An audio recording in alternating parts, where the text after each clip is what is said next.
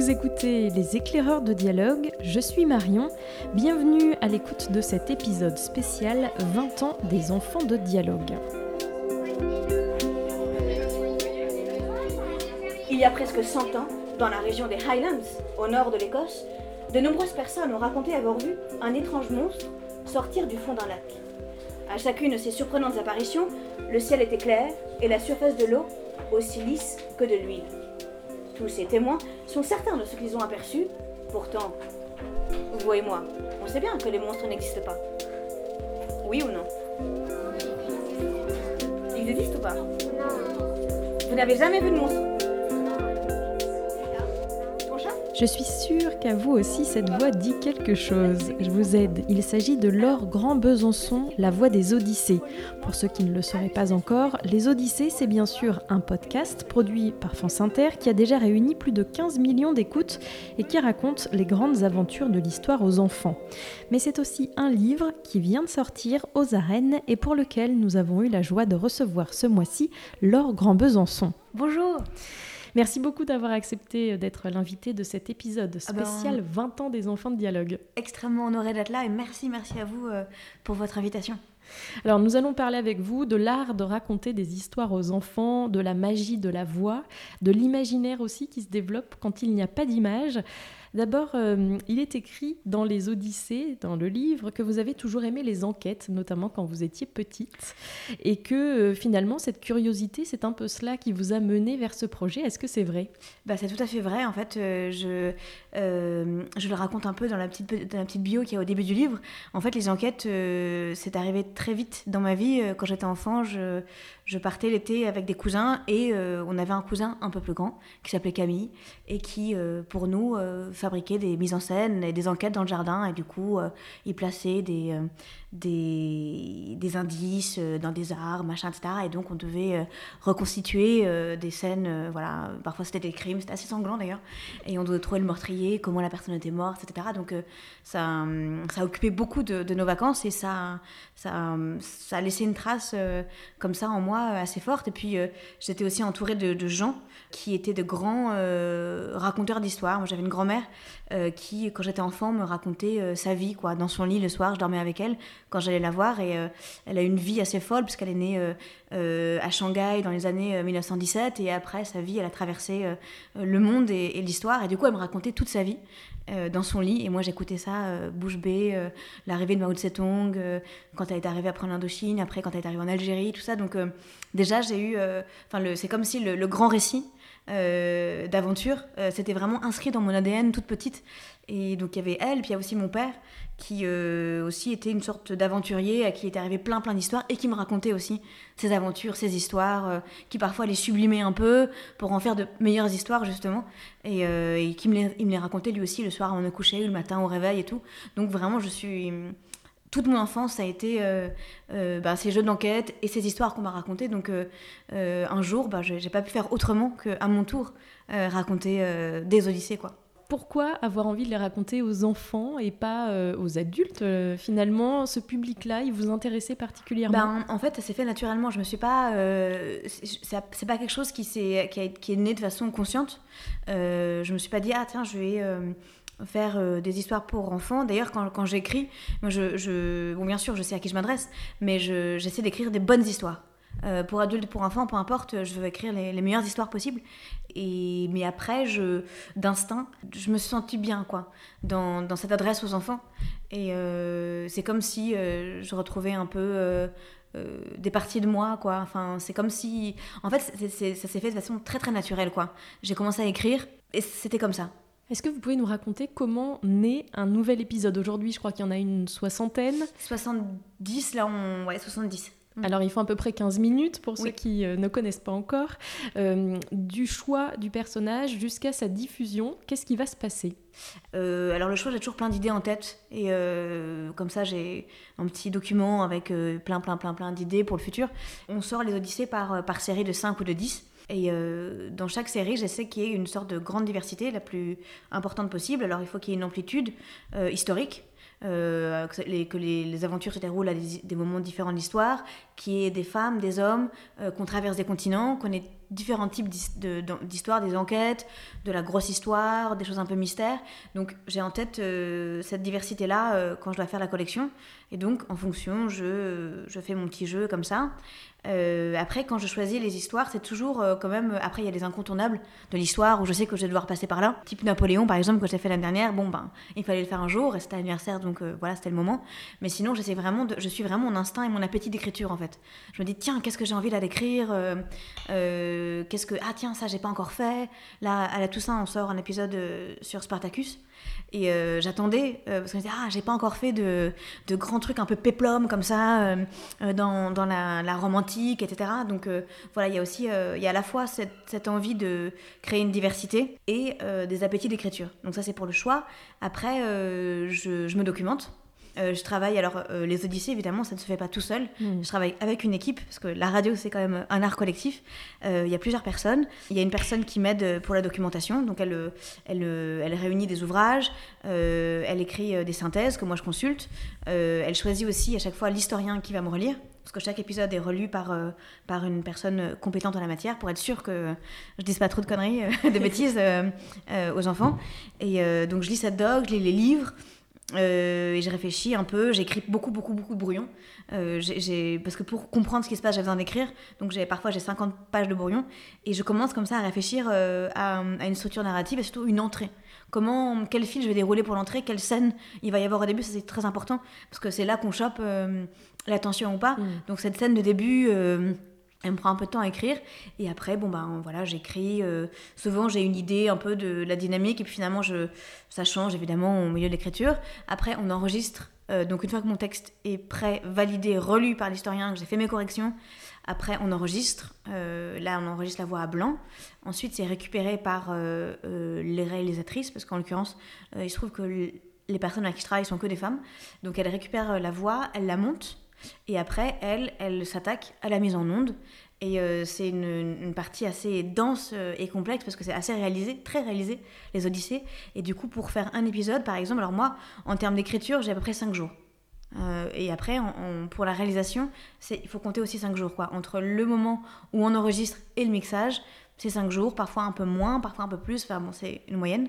Et euh, voilà, quand elle réalise les Odyssées, euh, elle se retrouve parfois avec 8, 9, 10 pistes, quoi, je sais pas combien, mais a, il y a la voix à blanc, ensuite il y a une première piste d'ambiance, deuxième piste d'ambiance, euh, une musique, les bruitages, etc. C'est comme une sorte de. pour donner tout le relief.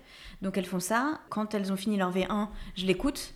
on en discute ensemble si éventuellement je, je dis ah tiens ça peut-être qu'on peut est-ce qu'on peut essayer de faire comme ça ou ceci? On discute ensemble, parfois j'ai des idées, elles me disent non, ça n'a pas marché, enfin, c'est une sorte de, de dialogue, comme vos librairies. et après, euh, une fois que la V1 est validée, après il y a l'étape du mixage, et là, euh, ça dépend des épisodes, mais il faut compter, euh, je crois, un jour, un jour et demi quoi, de mixage, parce que ça aussi, c'est une, étape très importante et c'est un travail de. C'est très fin. C'est très fin, de dentelle, euh, de, ils font vraiment du boulot incroyable. Quoi. Moi, je suis toujours ébahie par et le travail de réalisation et le travail de mixage, parce que ils donnent vraiment tout le relief. Quoi. Et souvent, le mixage, c'est une étape qu'on oublie. mais, mais en fait, c'est trois étapes écriture, réalisation, mixage, c'est clé, quoi. C'est hmm. vraiment pas. Donc voilà, à peu près comment ça se passe euh, une Odyssée. Est-ce que vous avez envie qu'on lise euh, une autre euh, aventure? Oui. Une autre Odyssée? Oui. Qu'est-ce qu'on pourrait lire? Est-ce que par exemple ça vous dirait qu'on se penche un peu sur le cas de l'homme au masque de fer? Ouais Alors, pour ceux qui ont le livre, c'est à la page 30, bah voilà, 36. Parfait, exactement. Vous voyez un peu l'univers, c'est donc l'homme au masque de fer, c'est une, une légende. Enfin, une légende c'est un cas assez mystérieux de l'histoire parce que on ne sait pas très bien qui est ce monsieur qui porte ce masque de fer. Il y a plein de gens qui ont essayé de savoir un peu qui il était. Et donc euh, les Odyssées aussi, on s'est penché sur la question. La folle énigme de l'homme au masque de fer. Le 19 novembre 1703, dans le cimetière Saint-Paul, près de la prison de la Bastille à Paris, on enterre un prisonnier dans le plus grand secret. Personne ne sait qui il est. Et pour cause, cela fait des années qu'il porte nuit et jour, paraît-il, un épais masque de fer.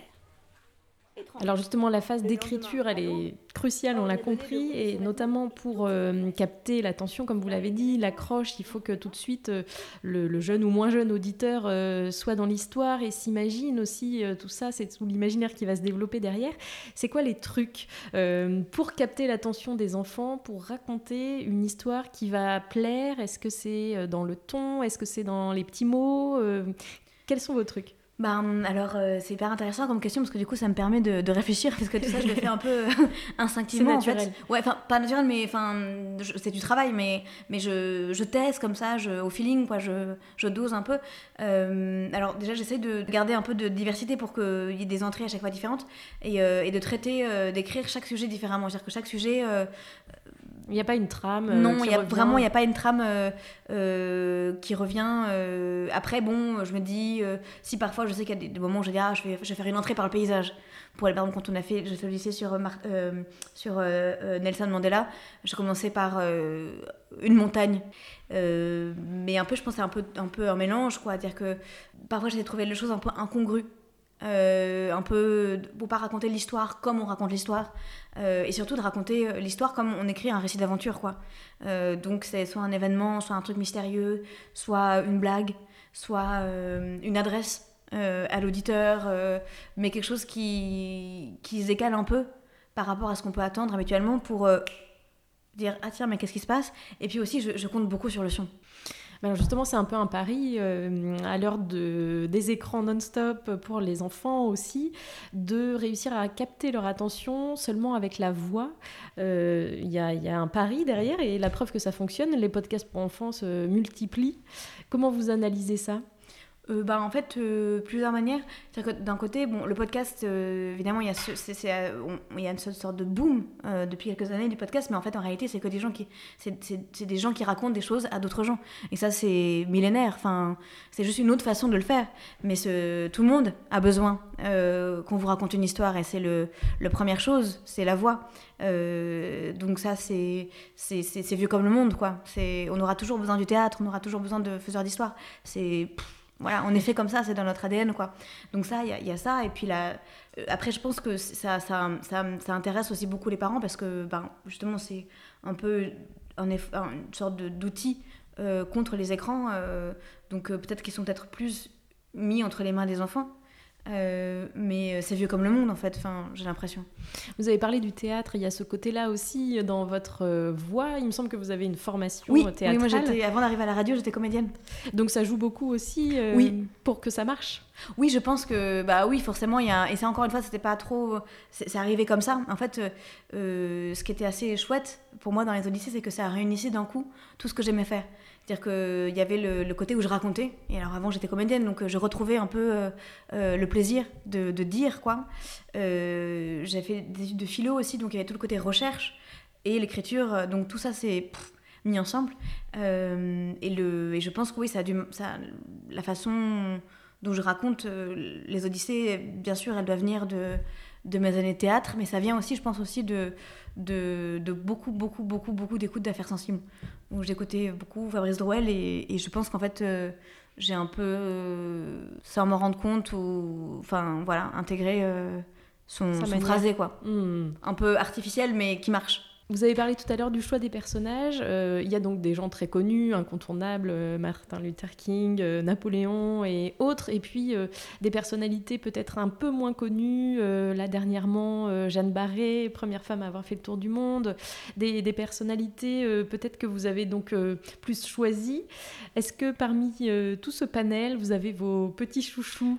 Ah ben oui, j'ai forcément... Euh, après, j'aime vraiment euh, bien toutes les Odyssées. Mais, mais oui, il y, y, a des histoires euh, que j'ai plus de... Enfin, ouais, un peu particulières, soit parce que d'un seul coup, c'est des grands souvenirs d'écriture, ou parce que c'est des personnages incroyables.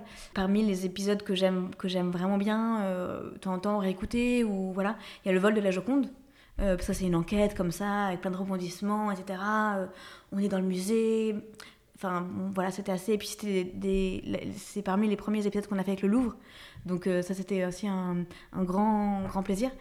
Euh, de travailler avec euh, les, historiens, euh, de, enfin, les conservateurs en fait, du musée du Louvre et tout avec eux. C'était super intéressant. on a fait un épisode sur, faut que je me rappelle, oui, qui s'appelle Le ballon de la liberté, voilà, sur une famille est-allemande qui s'envole en ballon pour fuir l'URSS et qui sont poursuivis par par la Stasi. Et ça, c'était aussi super à, à, écrire. Euh, les évadés d'Alcatraz aussi, si j'aime vraiment bien. Euh, voilà, enfin non, mais en fait, euh, il y a plein d'épisodes. En tout cas, dans toutes ces histoires, des, grandes histoires de, grandes femmes et hommes, il y a ces notions de liberté, de courage, de persévérance. Il y a aussi ce message-là que vous avez envie de faire passer à vos auditeurs, au-delà de leur faire passer un bon moment? bah oui, je, c'est des, héros comme ça qui ont des valeurs assez. Enfin, j'aime bien, c'est vrai, les, les combats, les révoltes je, c'est toujours un peu de tendresse pour ces récits-là. Euh. D'ailleurs, euh, j'ai pas encore fait, mais je rêve, je rêve, je rêve de faire, euh, et je pense que je le ferai bientôt, je sais pas quand, mais de faire un, une odyssée sur. alors, il faut trouver une figure de la révolte irlandaise euh, contre euh, les, Anglais.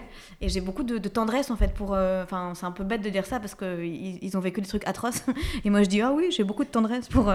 Mais pour ces histoires de révolte, quand j'étais enfant, moi j'étais très émue par ça. Et, et, j'aime bien raconter des histoires. D'abord, c'est hyper intéressant à écrire. Et, et c'est bien de montrer qu'en fait l'histoire peut changer. Enfin, je veux dire que ça bascule en fait. Et que ce qui se passe, c'est parce que les gens se s'élèvent d'un seul coup. Tel qu'il est présenté, le podcast Les Odyssées, il s'adresse aux 7-12 ans. Finalement, ça c'est quelque chose d'assez euh, variable et il plaît aussi beaucoup aux adultes. Oui, en fait, on s'est rendu compte euh, que c'était plutôt une écoute familiale, quoi, que parfois même les, petits, les petits frères et sœurs écoutaient avec les grands frères et sœurs, que parfois les parents euh, écoutaient aussi. Ça, permet d'en parler aussi en famille Oui, ça permet d'en parler aussi. Euh, parfois, il y a des auditeurs qui m'écrivent.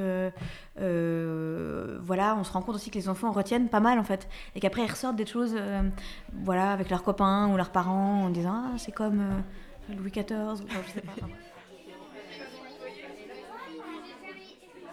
Alors qu'il est confortablement installé dans sa barque, à quelques mètres de la prison, un pêcheur voit tomber un objet sur les rochers. Trois coups de rein plus tard, il le ramasse. C'est une assiette, une assiette d'argent sur laquelle est gravé un message. Immédiatement, le pêcheur la rapporte à Monsieur de Saint-Mars dans l'espoir d'obtenir une petite récompense. Le gouverneur lui demande alors, en fronçant vraiment beaucoup les sourcils, histoire de lui faire extrêmement peur Avez-vous lu le message sur l'assiette? Mais, monsieur de Saint-Mars, je ne sais pas lire, répond le pêcheur, un peu embarrassé. Ouf, vous l'avez échappé belle, sinon c'était quick quick. Quick quick, cela veut dire la mort. Du podcast, vous êtes revenu à l'écriture par le livre. Euh, comment ça s'est passé finalement ce cheminement Donc euh, un podcast écrit qui ensuite redevient un livre. Euh, on a pas mal retravaillé les textes pour les adapter au livre, tout en, essayant de garder le ton euh, les blagues et le, côté un peu euh, oralité, parce que c'est devenu un livre, mais alors ça a, ça a destination soit à se lire, euh, à être lu, voilà, tout seul dans sa chambre, mais aussi à être partagé, donc avec une lecture à voix haute. Mhm. donc voilà, tout le travail, ça a été de garder le, ton. là, on, on, a commencé à travailler sur le tome 2. Et on, réunit euh, du coup plutôt des, des, récits fondateurs et les grands mythes. Il y a d'Odyssée, Robinson Crusoe et puis euh, La Table Ronde. Et là, il y a un, y a un plus gros travail d'écriture que euh, pour le tome 1, là sur l'Iliade et l'Odyssée par exemple, parce que là, il y a vraiment tout un truc qui, qui passait, notamment d'humour et tout, à l'oral. Et là, il faut, on a du gros boulot. peut-être on peut terminer euh, leur Grand Besançon par euh, deux conseils. Un, peut-être pour les parents euh, qui écoutent le podcast et qui se disent Moi, j'ai aussi envie de raconter des histoires à mes enfants et que ça fonctionne. Est-ce que vous avez des conseils à leur donner? Et puis peut-être pour les enfants, mais là, c'est plus des conseils de lecture, de lecture d'enfants qui vous, vous ont guidé et qui peuvent aussi leur plaire. Si on commence par les parents. Alors pour les parents, bah, en fait, euh, raconter des histoires tout simplement. Parce que les, enfants, je crois que ils aiment qu'on leur raconte des histoires, enfin tout, en fait, des histoires de la vie, enfin de même de, des choses qui leur arrivent à eux, parents, quoi. Euh, moi, j'étais fascinée par euh, ce qui ce qu'il arrivait à mon père quoi c'est parfois c'était pas forcément des trucs grandioses mais je trouvais ça fou quoi donc raconter le plus possible quoi mais toutes les histoires sont sont, sont bonnes à raconter, mais, mais racontées de, de personne à personne euh, le maximum de choses. Et puis parfois, on, est- on est surpris de, de voir ce qui intéresse les enfants. Euh, je, je discutais avec euh, donc Fanny Leroy, qui est la personne qui s'occupe de faire la documentation pour les Odyssées, et il me racontait, je sais pas, qu'elle racontait à, à son fils une histoire de sa vie, et il était hyper intéressé, il voulait savoir tout en détail. mais alors, maman, qu'est-ce qui s'est passé, etc. Donc c'est, il- voilà, ils ont trop envie qu'on leur raconte des histoires, donc voilà. Tout est matière. Tout est matière à histoire en fait. Tout est matière, surtout qu'en plus, dans même dans la vie des parents, enfin, il y a tellement de choses qui échappent aux enfants, tellement de choses que les enfants ne connaissent pas de la vie de leurs parents que déjà ça c'est la première euh, euh, ressource, enfin peut-être. Donc, euh, donc voilà, et les enfants, moi je me souviens que le premier, c'est peut-être un, livre d'ailleurs qu'ils connaissent les enfants, mais le premier livre vraiment qui m'a fait pleurer c'était à la case de l'oncle Tom. Et je me souviens, j'étais une petite mezzanine comme ça, je disais, bon. et j'étais contente de pleurer. pour un livre, quoi, d'avoir cette, émotion. Après, j'ai été très longtemps fan, fan, fan de Fantomette, super héroïne. Après, j'ai été fan, fan, fan d'Arsène Lupin. Agatha Christie aussi. Voilà, j'avais adoré Dr. Jekyll et Mr. Hyde. Euh, toute la série des Camos de Daniel Pénac. J'avais trop aimé. Euh, j'avais adoré aussi. Alors, euh, j'étais hyper fière après quand j'ai parce que je disais à tout le monde que je lisais Les Misérables. Mais en fait, je m'étais rendu compte que c'était pas Les Misérables vraiment pour adultes, quoi. Mais je savais pas quand j'étais enfant. Donc, euh, je me suis dit, oui, j'ai lu Les Misérables et tout. Mais j'avais quand même. ça aussi, ça m'avait tellement marqué. En plus, après, sur Arte, un dimanche après-midi, il y avait Les Les Misérables qui étaient passés. Et il y avait ça qui était à la télé, quoi. Et je me souviens de l'image de Fantine. Euh, et le réalisateur l'avait filmé euh, d'année en année comme ça, puis d'un seul coup, elle avait plus de cheveux, plus de dents, machin et tout. Et ça, ça m'avait euh, mais hyper marqué quand j'étais enfant, quoi. Et donc, ce, voilà, j'avais ça, ça m'avait marqué aussi. Mais c'était l'édition pour enfants, évidemment. Même si pendant très longtemps, je dis, ouais, je lis Les Misérables et tout. Mais j'ai compris récemment que non, c'était pas ça. Voilà, j'ai- j'aimais bien les choses un peu comme ça, bien mélo, quoi. Et le côté enquête. En tout cas, voilà. Conseil lire et raconter des Oui. histoires, ça c'est euh, les et, fondamentaux. mais euh, et pas enfin lire euh, c'est super cool mais c'est pas grave si on lit pas euh, parce que parfois euh, les parents sont un peu inquiets et tout euh, et euh, bah y a des périodes de ma vie après où j'ai plus trop lu et c'est revenu et, et quand j'étais enfant euh, je lisais beaucoup mais à côté j'étais un peu en cancre enfin voilà Les Odyssées en livre et en podcast sur France Inter. Merci beaucoup d'avoir accepté d'être euh, Ben, l'invité merci infiniment. de ce podcast. Le podcast Les éclaireurs de dialogue est disponible sur toutes les plateformes d'écoute que vous connaissez, alors surtout n'hésitez pas à vous abonner pour ne rien manquer et si vous voulez nous soutenir, vous pouvez noter, partager, commenter ce podcast ou même les trois à la fois et surtout parlez-en autour de vous. Je ne sais pas vous, mais de mon côté, il me tarde déjà de vous retrouver pour de nouvelles découvertes. À très vite!